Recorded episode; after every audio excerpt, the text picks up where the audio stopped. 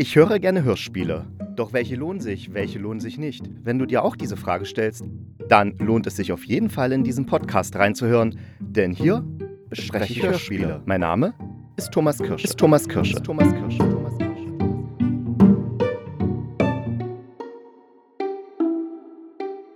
Ich begrüße euch zu einer neuen Folge des Hörspielkritikers und diesmal habe ich mich dem Thema Mindfuck im Hörspiel gewidmet.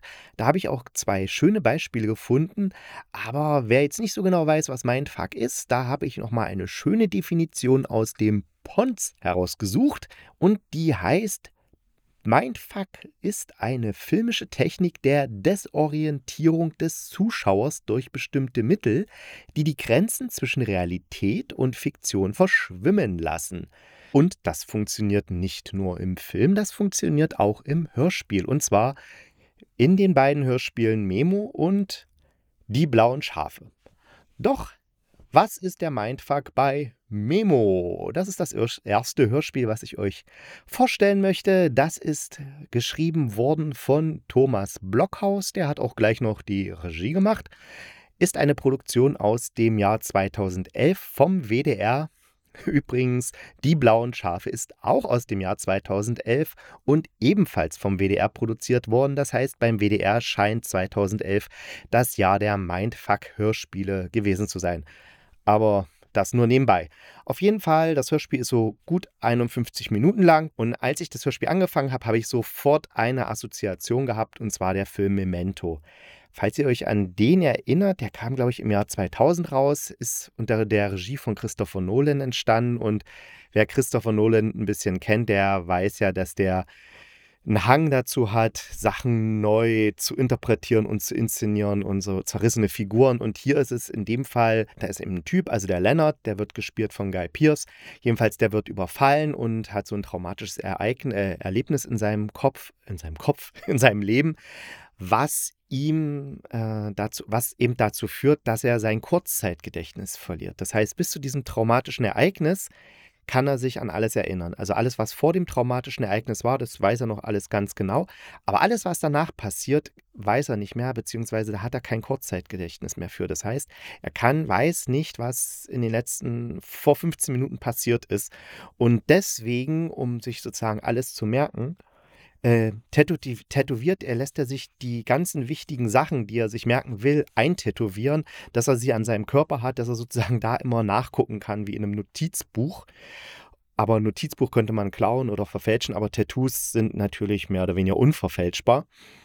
Und er versucht, wenn ich mich richtig erinnere, den Mörder seiner Frau zu finden und ist auch ziemlich sicher, dass er ihn gefunden hat. Und ähm, ja, dann wird der ganze Film aber ziemlich verquer erzählt. Das heißt, wir haben zwei Erzählstränge. Einmal in farbigen Bildern, also in, in, in ganz normal Film, Farb, Farbfilm, wird halt die Geschichte von dem, wie der Guy Pierce, äh, nee, nicht das wahrnimmt, das ist falsch, aber die Geschichte rückwärts erzählt. Also da werden die Ereignisse immer, immer wieder, was davor passierte und bla bla bla äh, dargestellt. Und dann gibt es noch Schwarz-Weiß-Sequenzen, da geht der Film ganz normal in die Vorwärtsrichtung. Und erst am Ende stückeln sich die Vorwärts- und Rückwärtssequenzen so zusammen, dass man den ganzen Film versteht, um was da jetzt wirklich passiert ist. Also es ist echt echt komplex, wenn man den Film guckt. Es macht Spaß, aber man sollte schon äh, ein bisschen äh, die Gehirnwindung dabei einschalten. Also ein einfacher Marvel-Film ist es nicht.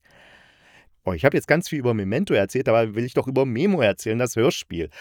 Das erinnert mich auf jeden Fall an Memento, weil bei Memo wird eine ähnliche Technik äh, vom, vom, vom Erzählstil verwendet. Und zwar haben wir da Anna und Anna ist, ähm, hat einen Unfall gehabt und deswegen kann sie sich jetzt an nichts mehr erinnern, was länger als eine halbe Stunde zurückliegt. Das nennt sich Ante anterograde Amnesie und ähm, sie ist auch in Behandlung bei einem Hirnforscher, und zwar dem Leo Engel. Und der ist nicht nur ihr äh, behandelnder Arzt, sondern auch ihr Liebhaber, was vielleicht äh, ethisch nicht ganz so korrekt ist, aber ja, mein Gott. Und dann ist da auch noch Ben, das ist so die zweite Hauptfigur in ihrem Leben, das ist ihr Psychotherapeut, Psychotherapeut, meine ich natürlich. Dann hat sie auch noch ein Smartphone, was auch ziemlich gewichtig ist, weil das ist sozusagen ihr digitales äh, Erinnerungsgedächtnis. Erinnerungsgedächtnis, also ihr digitales Gedächtnis. Alles, was wichtig ist, spricht sie in dieses Smartphone ein und setzt sich damit auch Termine, weil sie würde ja jeden Termin vergessen, weil sie sich ja maximal eine halbe Stunde zurückerinnern kann. Und ja, dann hat sie sozusagen dieses Smartphone immer da, um zu wissen, was jetzt passiert ist. Und das Schlimme an so einer anterograden Amnesie ist auch, dass man vergessen hat, dass, also dass man vergisst, dass man äh, alles vergisst. Das ist auch ein Problem. Das heißt, der Zustand, in dem man ist, also dass man eben immer nur 30 Minuten sich erinnern kann, den vergisst man auch. Also äh, ist echt richtig, richtig scheiße. Und das Schlimme ist eben auch, dass Menschen, die einen was richtig Schlimmes angetan haben, nach einer halben Stunde weiß man das ja nicht mehr. Und dann begegnet man denen wieder wie ganz normalen anderen Menschen, also offen und weiß gar nicht, was die Schlimmes mit einem gemacht haben. Und darum geht es auch so ein bisschen, äh, nicht nur ein bisschen, darum geht es auch in diesem Hörspiel. Und ich hatte ja von der Erzählart dieses Hörspiels geredet. Das geht nämlich so, dass es rückwärts erzählt wird. Das heißt, wir hören am Anfang, gleich am Anfang das Ende, dann hören wir in der nächsten Szene, was ungefähr zehn Minuten vorher passiert ist, dann in der nächsten, was wieder zehn Minuten vorher passiert ist und, und so weiter. Und damit setzt sich dann die Geschichte in unserem Kopf eben rückwärts zusammen. Das heißt, wir müssen sie dann immer zusammenpuzzeln.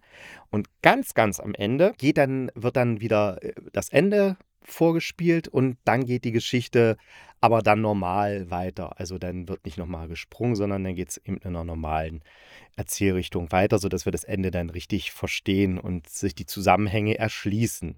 Generell ist es ein richtig gut gemachtes Hörspiel, weil es eben mal was anderes macht. Ne? Es erzählt eben die Geschichte rückwärts und es funktioniert auch ganz gut. Bloß am Ende finde ich, das ist nicht ganz glaubwürdig in dem Sinne es hat sowas, ja, arg Versöhnliches, habe ich das Gefühl. Also die Anna wirkt dann auch nicht mehr ganz so glaubwürdig, wenn er, also sie wirkt in der Einrichtung glaubwürdig, in der Beziehung zu dem Leo Engel, also ihrem Hirnforscher, äh, dem Hirnforscher, aber in der Beziehung zu Ben, das, was er da gemacht hat, das finde ich, da ist sie doch zu, zu schnell zu, zu großmütig. Aber naja, ich meckere auch ja gern viel rum, deswegen lasse ich das mal durchgehen und irgendwie braucht man ja auch mal so ein Ende, was auch mal so ein bisschen was Schönes ist. Von den Sprechern her ist es echt gut besetzt. Da haben wir erstmal in der Hauptrolle der Anna, das ist die Katharina Wackernagel, also die spricht die Anna. Und äh, Katharina Wackernagel ist ja super bekannt. Die letzte größere Rolle, die sie hatte, also jedenfalls in meinen Erinnerungen, ist jetzt die neue Kommissarin bei Mord mit Aussicht. Also es gibt ja eine neue Staffel mit Mord mit Aussicht, die kam letztes Jahr raus. Das war ja so ein Riesending, weil damals eben viel viele gesagt haben, ja, das kann man nicht machen, Mord mit Aussicht neu auflegen, das geht gar nicht ohne Bjarne Mädel und Co. Aber es, irgendwie hat es doch geklappt. Man hätte es vielleicht nicht Mord mit Aussicht nennen müssen, sondern man hätte ihm einfach einen anderen Titel geben müssen. Aber egal, ich will jetzt ja keine Serien besprechen. Auf jeden Fall, da ist sie die neue Kommissarin, die Katharina Wackernagel. Das heißt, da erkennt man sie. Der Leo wird von Niki Tempelhof gesprochen. Den, der hat, ich habe mal nachgeguckt, der hat, glaube ich, in allen Sokos, die es gibt, mitgemacht. Bei Rosamunde Pilcher und etc. Und er hat auch so ein, klingt ein bisschen gemein, aber so ein typisches Rosamunde Pilcher Erscheinungsbild. Also der passt da gut rein. Dann auch der, der Ben, der wird von Jan Messutat gesprochen, auch Tatort, Hellendorn, Soko und etc. Wie gesagt, die Regie ist von Thomas Blockhaus. Er hat es auch geschrieben. Und die Regie hat er, hat er unter anderem bei den Hörspielen Winter in Maine, Schnappschuss oder Cosmopolis, alles WDR-Produktion geführt. Das heißt, auch ein erfahrener Hörspielhase das merkt man dem Hörspiel auch an, denn das macht es nicht so wie viele andere Produktionen, wo einfach die Geräusche wie, ja, wie eine Kulisse sind. Hier haben die Geräusche auch alle noch eine Bedeutung. Das heißt, wenn das Schlüsselklappern ist und so, dann, dann hat es manchmal was Rhythmisches, manchmal einfach was Queres zu der Erinnerung oder die Türklinke ist dann passend zur Musik, wird die dann eben drunter gedrückt oder passend zu einem Erinnerungsfetzen. Das ist nicht so was Inszeniertes in der Richtung klassisches Hörspiel, ich laufe irgendwo lang und dann höre ich das, wie die Schritte da sind, sondern das hat immer noch so eine Metaebene, die ganzen Geräusche und Musiksachen. Deswegen finde ich das auch wirklich handwerklich sehr gut gemacht und es ist wirklich ein sehr hörenswertes Hörspiel. Wie gesagt, das Ende finde ich nicht ganz so gelungen, aber ja, das ist ja auch eine große Geschmackssache. Kommen wir jetzt zum nächsten Hörspiel und zwar, das ist Die blauen Schafe vom Bodo Traber. Das ist auch so 54 Minuten lang, das heißt, kann man schön weghören in einer Stunde. Und da haben wir zum einen als Geschichte dem Psychologiestudenten Liam und seine Freundin ist auch eine Studentin, die Carla. Dann äh, haben wir noch die Kommilitonen Yin Li und Aleph und alle vier zusammen machen Ausflug in die Berge. Ne? Die freuen sich, äh, Semesterferien, bisschen Zeit mal raus in die Natur und wandern gehen und tralala. Aber die Natur, je mehr, näher sie den Bergen kommt, desto merkwürdiger wird die Natur. Also zum Beispiel fahren sie da zu einer Tankstelle und da wollen die Mädels aufs Klo gehen. Und da sind eben auf dem Klo riesige Scheißhausfliegen. Also die sind riesengroß und also unnatürlich groß. Und äh, das ist schon was Komisches. Und dann fahren sie weiter und dann plötzlich sehen sie, dass da die Schafe auf den Weiden sind blau und haben keinen Kopf. Und die Pflanzen, die scheinen zu singen also wo die dann lang wandern, die, die, ja, also ist schon alles sehr merkwürdig. Und als sie dann ihre, ihre, in der Berghütte ankommen und da einschlafen, haben sie alle super realistische Albträume, aber alle haben die Albträume. Und das ist schon, wird immer schräger und äh, die vermuten dann, dass sie in so einer Zone, Zone sind, wo früher mal ein Chemieunfall passierte und deswegen da die Natur so mutiert oder irgendein Giftstoff in der Umwelt ist, der sie halluzinieren lässt. Parallel zu dieser Studentengeschichte gibt's dann noch so eine, äh, wird dann noch erzählt von einem Experiment, was so ein Wissenschaftler macht, wo der versucht, dass Menschen dieselben Gedankengänge, äh, Gedanken denken. Mensch, so schwer ist es doch gar nicht. Und dieses Experiment äh, macht dieser Wissenschaftler an der Universität. Und was nimmt man an der Universität, um äh, zu experimentieren? Also wenn man mit Menschen experimentieren will, richtig Studenten, weil die haben kein Geld und die sind verfügbar. Und jetzt kann man sich vielleicht schon ein bisschen erklären, wie diese komischen Erlebnisse, die die vier Studenten auf dem Ausflug haben und das Experiment, ob das nicht was miteinander zu tun haben könnte. Jawohl. Das Ende werde ich jetzt natürlich nicht verraten, aber ich kann euch verraten, es ist dann doch größer, als man's, als ich es erwartet habe. Ja, ist schon eine, eine runde Sache geworden dann.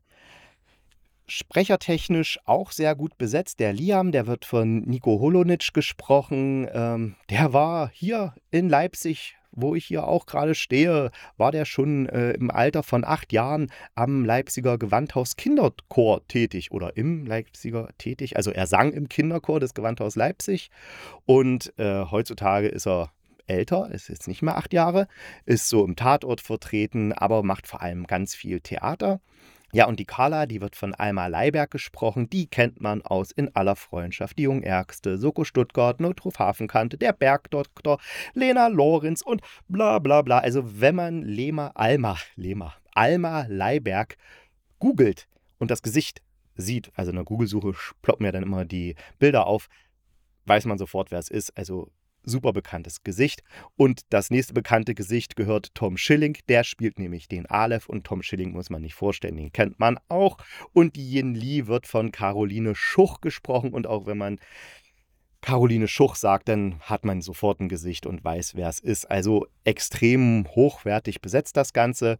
Die Regie hatte Petra Feldhoff bei dem Hörspiel und die hat tatsächlich, ich habe meine Hörspieldatenbank recherchiert, da sind 206 Treffer. Also ich weiß jetzt nicht, ob es alles Hörspiele sind, die sie da gemacht hat oder vielleicht sind auch Features dabei und so, aber auf jeden Fall hat sie eine Menge Hörspielerfahrung und äh, eins der schönsten Hörspiele von ihr, was ich super empfehlen kann, ist, was man von hier aus sehen kann, nach dem Roman von Mariana Lecki. Also das solltet ihr euch unbedingt anhören. Es müsste es auch noch in der ARD Audiothek geben, weil das ist kein Mindfuck-Hörspiel, das ist einfach ein richtig schönes Hörspiel. Also ich habe selten so ein schönes und mir zu Herz gehendes Hörspiel gehört. Aber es geht ja um Mindfuck-Hörspiele und das hat sie hier eben auch inszeniert, die blauen Schafe. Und der Text ist von, wie gesagt, vom Bodo Traber. Der hat übrigens auch das Kreuz auf dem Erlenberg geschrieben. Und wenn ihr euch erinnert, an dem 17.12.2022, da habe ich das Kreuz auf den Erlenberg auch vorgestellt und besprochen. Das heißt, wenn ihr Interesse habt, könnt ihr nochmal zurückspringen in den Dezember und da euch die Sache anhören. Ja, das war's dann schon von mir. Ich finde, das sind zwei sehr gute Mindfuck-Hörspiele, wobei Memo ich euch nur empfehlen würde, nee, würde, also ich empfehle Memo für die Situation, dass ihr euch wirklich auf das Hörspiel konzentrieren könnt. Und ihr müsst tatsächlich euch erst so ein bisschen reinhören, ehe das richtig funktioniert. Das Reinhören dauert, sagen wir mal, fünf bis zehn Minuten. Dann kommt ihr in diese, in diese Art der Erzählung rein. Aber dann habt ihr wirklich ein richtig schönes Hörspiel vor euch. In die blauen Schafe kommt man gleich von Anfang an rein. Also da braucht es nicht so eine Anlaufzeit. Aber beides sind sehr gute Hörspiele. Schauspielerisch finde ich Memo anspruchsvoller und auch glaubwürdiger. Aber das liegt ja auch daran, dass die blauen Schafe geht in diese klassische äh, Horrorrichtung. Man kennt das ja, ne? eine Gruppe Jugendlicher fährt irgendwo hin und dann ähm, sind sie einsam im Wald und werden alle abgeschlachtet. Hier ist es natürlich nicht so. Hier äh, es steckt noch was anderes dahinter, aber ein bisschen abgeschlachtet werden sie auch. Also ja, so ein typisches Horrorgenre und da ist ja die schauspielerische Qualität meist eher nicht so gut oder die sprecherische Qualität, aber funktioniert trotzdem, macht Spaß anzuhören und ja, da habt ihr zwei schöne Mindfuck-Hörspiele und das war's schon von mir. Ich gebe jetzt noch einen Ausblick aufs nächste Mal und dieser Ausblick besteht aus nichts, denn ich weiß noch nicht, was ich mache, aber ich finde meine Idee, mich auf ein bestimmtes Thema der Hörspiele zu konzentrieren, wie in dem Fall eben das Mindfuck, ähm, ist gar nicht so schlecht, diese Idee. Das heißt, ich werde beim nächsten Mal wahrscheinlich auch wieder mir ein Oberthema suchen und dazu die passenden Hörspiele heraussuchen, die ihr euch dann schön bequem in der ARD Audiothek reinziehen könnt. Und bis dahin wünsche ich euch eine schöne Woche und denkt dran, bleibt gesund und kugelrund. Dann beißt euch auch kein Pudelhund.